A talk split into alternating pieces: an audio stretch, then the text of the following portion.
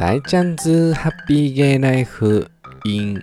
オーストラリアかもしれないし、ジャパンかもしれないし、どっちだひょいということで世界中の皆さん、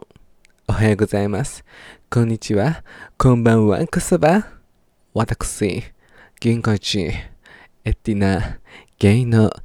大ちゃんでございます。イェイイェイウォーウォーということで、皆さん、ボンジュー、ボンジュー、ボンジュール？何回ボンジュール言うねみたいな感じで、皆様お元気メルクでございますか？ツンツンということで、始まりました大ちゃんズハッピーゲイライフインオーストラリアかもしれないし、日本かもしれない。早速、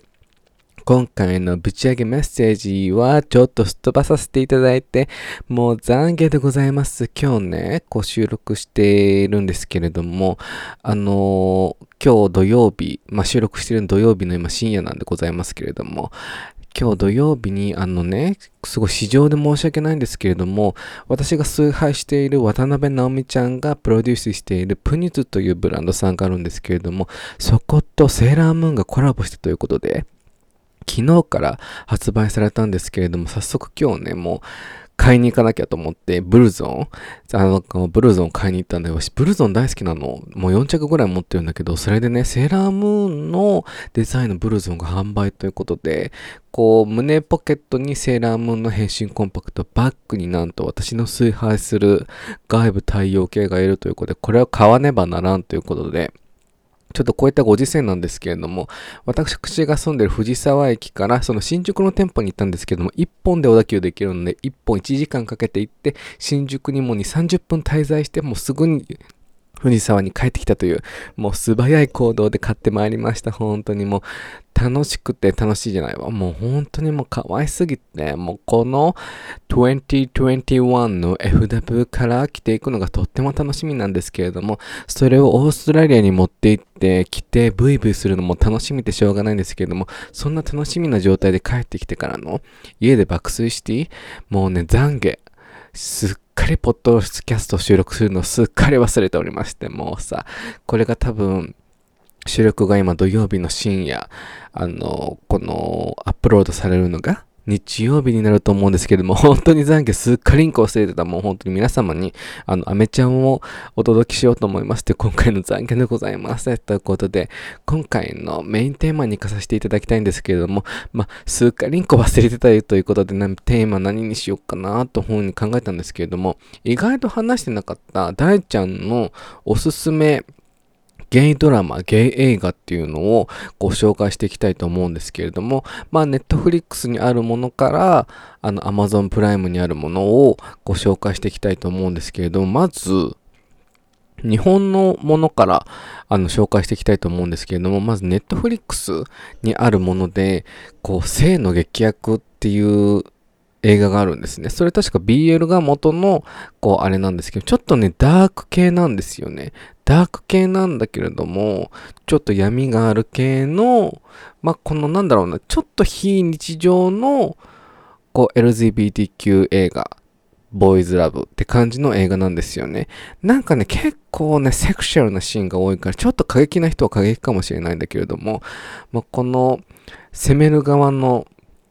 あの、俳優様もとてもかっこよく、受ける側の俳優さんもとってもかっこよく、それはもう、あの、もう四六時中ちょっと性欲が爆発しそうな感じの映画でございまして、本当に。ちょっと要注意って感じなんでございますけども。でもなんか、なんかね、すごい深い感じのね、お話だからね、性の劇薬、漫画もあると思う。た確か漫画が、ボーイズラブの漫画が元なので、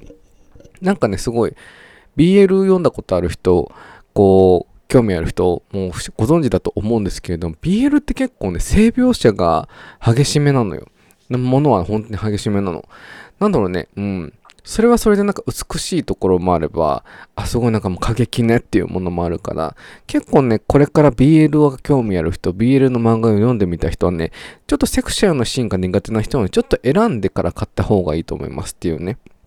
お話なんですけれども、こちらの性の劇薬、ネットフリックスで見ることができますので、ぜひぜひ皆様見てみてください。で、もう一つ日本の映画かな映画があるんですけれども、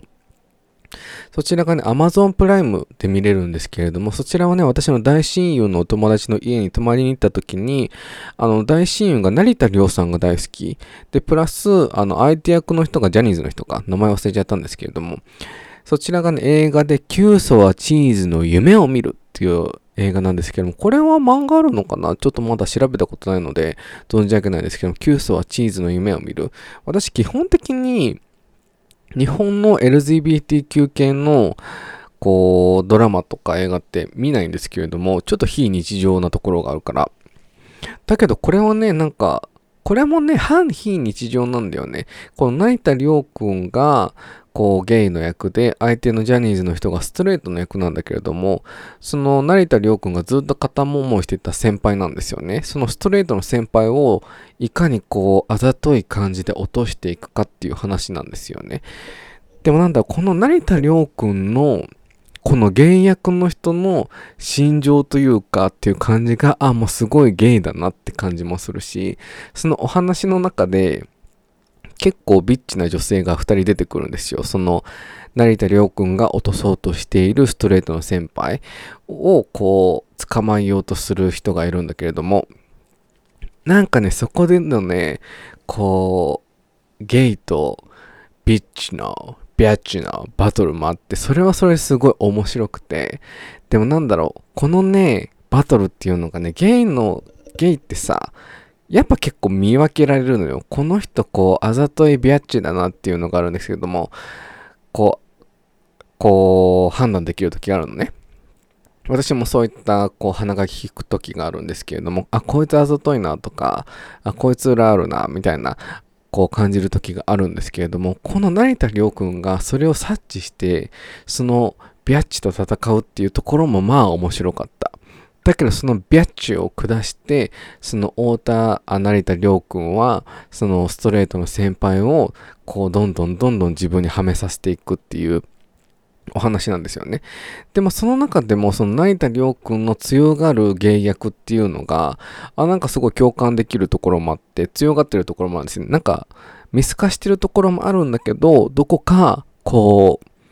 強がってるところもあるっていうのが、あ、すごい BL にあるこの感じたまんねえと思って。そう、でもね、これもね、ちょっとね、性描写があるから、これは苦手な、もし性描写がちょっと苦手な人は避けた方がいいかもしれないけど、でも性の劇薬、さっき申し上げた性の劇薬の方がもうザ・性描写があるから、それよりはこう、こう現実的なゲイの性描写っていうのがあるから、ちょっとね、それも苦手な人は避けた方がいいかもしれないけど、でも全然見れる範囲の性描写だと思うんで、こちらのキューソはチーズの夢を見る、こちら Amazon プライムで拝見できるので、皆様ぜひチェックラッチャポンポンしてみてください。ということで、続きまして、ドラマの方ですね。こう2つあるんですけど、これは海外のドラマで、多分ネットフリックスオリジナルだな、多分両方とも。なんですけど、まず一つが、うんとね、ネットフリックス、あ、これネットフリックスシリーズだ。これがスペシャル理想の人生っていうドラマなんですけど、これ確か私がオーストラリア住んでる時からもう配信されてたと思うんですけど、こうちょっと体に身体障害のあるゲイの人が、の私生活っていう面でこう、ドラマを起きているんですけれども、これもね、結構海外のゲイドラマって結構日常的なことを取り入れてきているのよ。そうそうそう。それがね、すごく私はいいと思っていて、で、このスペシャル理想の人生も、ちょっと、こう、垢抜けてないゲイの人が、こう、いかにゲイの世界に、こう、出会いを求めて入っていって、どんどん広げていくかっていうドラマなので、で、プラスこの新、この身体障害者、マイノリティの方のマイノリティの中のまたマイノリティゲイで身体障害者の方でっていうマイノリティのすごい中の中での話なので結構勇気をもらえるしこのピュアな主人公の男性がすごく私は可愛らしくてあいいなって思うんですけれども。そうそうこれすごい日常的なゲイのこうお話なのですごく面白いと思うんで、スペシャル理想の人生、こちらぜひぜひ皆様チェキラッチョポンポンしてみてくださいということで。で、もう一つがね、Please Like Me っていう映画なんだけれども、なんかごめんなさい、すごいはっきり言うと、メインの俳優さんはそんなにかっこよくはないのよ。すごい正直正直、中の下ぐらいかな、みたいな。そうなんですよ。そんな感じだと思うんですよね。でも、このドラマすっごい超リアルなゲイの、こう、ライフをちゃんと描写してるから、ああって思うところもあって、そのアプリで出会ううんぬんかんぬんとか、あとはそのオープンリレーションシップとかっていうところもすごい描写しているので、すごいなんか、ああ、もうすごいわかる。でもこのシチュエーションすっごいイライラするとか、このオープンリ、この主人公の男性が付き合う男性もいるんだけど、そうお互いが多分オープンリレーションシップになって、こう、お話も広がっていくんですけど、まあ、私はオープンリレーションシップは踏みたくない派なので、否定はしないけど、私はこう、どちらかといえばお断りする派なので、まあ見てて、ああ、もうイライラするってところもあるんだけど、でもね、Please Like Me はね、すごい、あ、こういう、日本じゃないけどね、海外のゲイの人たちってこういう生活をしているんだよっていう、結構リアルなところを見れるから結構面白いと思う。Please Like Me は。そう。で、しかもちょっとどちらかといえばちょっとオタク系の子が、こう、ゲイライフをこう、どう満喫とか、ストラグルしていくかっていう話なので、すごくおすすめです。でね、この、今すごいパッて思いついたのが一つあって、この4つをおすすめしようと思ってたのね、今回全部で。だけどもう一つ今話しててパッて浮かんだのがあって、Looking っていうのがあるんだけれども、Looking ね、イギリスのドラマかな？で、映画もやっていて、その、結構ね、メインのアクターさんたちがすごい有名なイギリスのアクターさんたちなのね。すごいメイン、本、物のメインの人は、あの、グリーンに出てるレイチェルの、最終的にレイチェルと結婚する男の人、あの人ゲイなんですよね。その人が、こう、主人公で、ゲイライフをどう送っていくかっていう話なんですけれども、まあ、シーズン1とシーズン2で映画があるんだけど、シーズン1はこの、関係を踏む人がいるんだけど、多分うまくいかなくてブレイクアップして、だけど友達として仲良くなって終わる。で、シーズン2が、その彼の主人公の会社の同僚、あ、じゃ上司がもうゲイで、最初は浮気するのよ。浮気すんの。その上司は彼氏いるんだけど、で、こう、多分それでもいいから体の関係を持っていってで上司もその主人公に対して情が湧いてくるんだけどでも結局パートナーをやっぱ選ぶっていう状況になるのね。いや、私もこういう状況あったと思って、もう、結局プンプンマラと思ったんだけども、もう二人ともすごいイケメンなんだけどね。そう、だけど結局、その、やっぱり主人公のこと人の方が、こう気持ちが入ってしまったから、その上司はブレイクアップして、パートナーとね、で、その人とくっつくんだけれども、だけどある日、そのシーズン2の最終回で、多分その上司のパートナーになりました、晴れて、リレーションシップ振りました。だけど、パートナーのその上司が、多分ゲイアップをやってるのね。そこもね、隠れて多分。でもオープンリレーションシップになりたいみたいな。でもそれはお互いのためだみたいな。それもね、すっごいわかんのよ。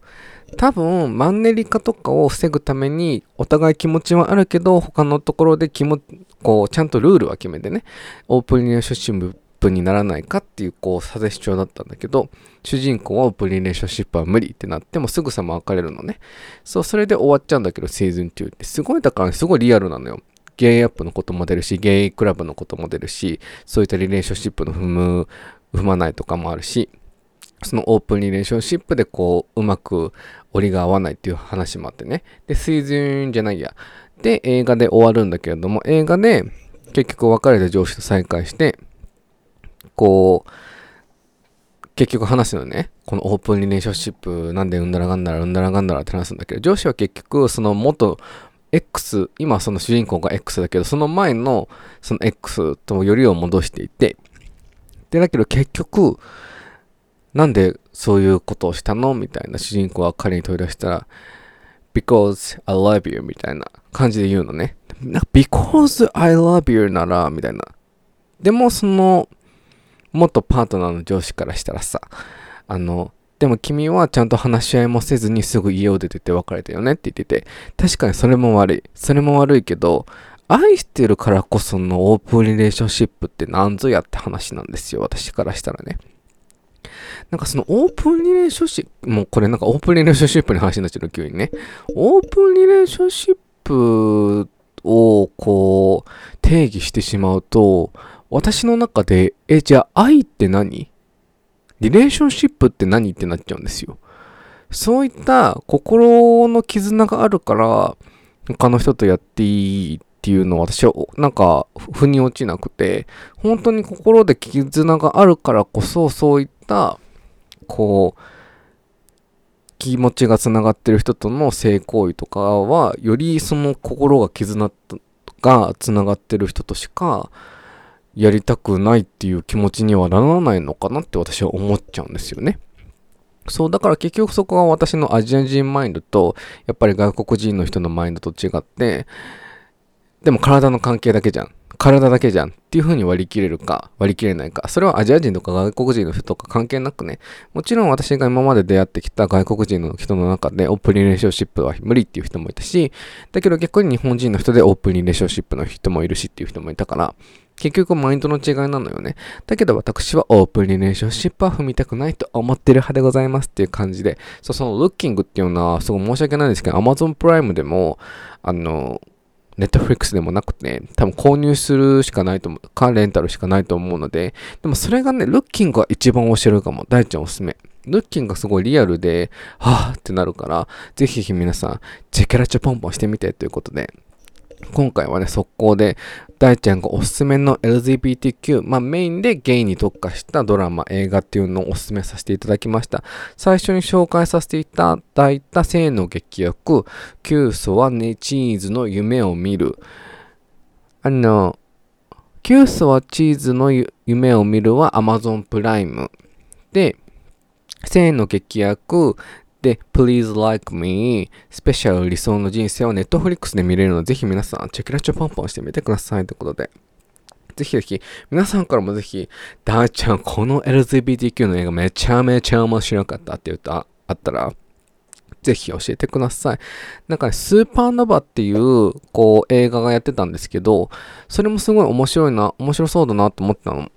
なんかこう、もう結構リレーションシップ踏んでる50以上か60ぐらいの、こう、ゲイのカップルがいて、だけど片っぽのパートナーが多分認知症になってきちゃっている。そういったゲイカップルの就活こう終わる活動、就活、この老後の生活のテーマになっていて、あ、なんか深いなと思って、なんか見たかったんですけど、こう私の好きなドラァグクイーンさんがツイッターでこの映画見に行ったけど、映画館にゲイパカップルばっかり行ってすごいアウェイだったって言ってたから、大体ちょっと行く勇気がなくて、そう、心が強い大ちゃんでもちょっと見に行く勇気がなくて、あの、レンタルか、こう、ネットフリックスか、アマゾンプライムで買おうと思います。すごいね、いい映画だ。そのメインの、こう、俳優さん、すごいいろんな出てる方だったので、そうそう、ぜひ私見てみたいなと思って、ぜひ他に皆様、大ちゃんこれめちゃめちゃいいし、面白いよっていうのだったらぜひ皆様、ダイレクトメールもしくは E メールの方でぜひ、チェキラチョポンポンで送ってくださいませ。ということで、今回のであのメインテーマの方は終わらせていただこうと思います。イェイイェイウォーウォーということで皆様、最後に大ちゃんのインスタグラム、SNS、Twitter のフォローの方よろしくお願いします。そちらが、インスタグラムが大ちゃんおみ0520アットマーク gmail.com。それインスタグラムだわ。超間違えた。もう頭がコンクラポンポンしちゃっててさ。そのインスタグラムが大ちゃんおみ0520。インスタグラムが大ちゃんおみ0520。daichaomi0520。ツイッターの方が大ちゃんおみです。